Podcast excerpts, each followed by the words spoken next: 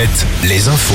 Avec Denis Lebars, bonjour. Bonjour Julien, bonjour à tous. C'est désormais officiel, le texte de loi sur les vols intérieurs de courte distance entre en application. La loi prévoit une interdiction des vols si une liaison par le rail est possible en moins de deux heures et demie.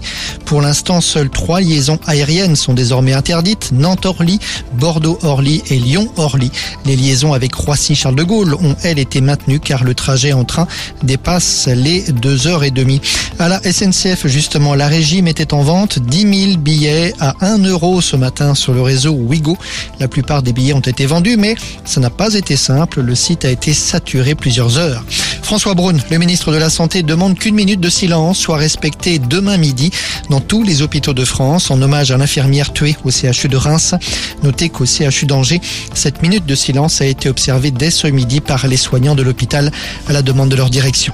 Le tribunal de La Rochelle rendra son jugement le 16 juin dans l'affaire qui oppose Airbnb à la communauté de communes de l'île d'Oléron. Les élus de l'île réclament à la plateforme de réservation de meublés 30 millions d'euros pour le non-versement de la taxe de séjour en 2020 et 2021. Airbnb affirme que le manque à gagner de 405 000 euros a été versé en septembre dernier. Les élus de leur côté affirment qu'il s'agit d'une amende prévue par la loi. Réponse de la justice dans un peu moins d'un mois donc. Social en Creuse, le tribunal de Guéret a débouté plus d'une centaine d'ex-salariés de l'usine GMS de la souterraine. L'entreprise avait été liquidée en 2017.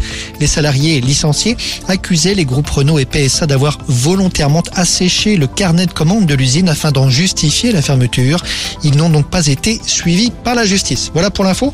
On se retrouve à 17h. À tout à l'heure. À tout à l'heure, Denis.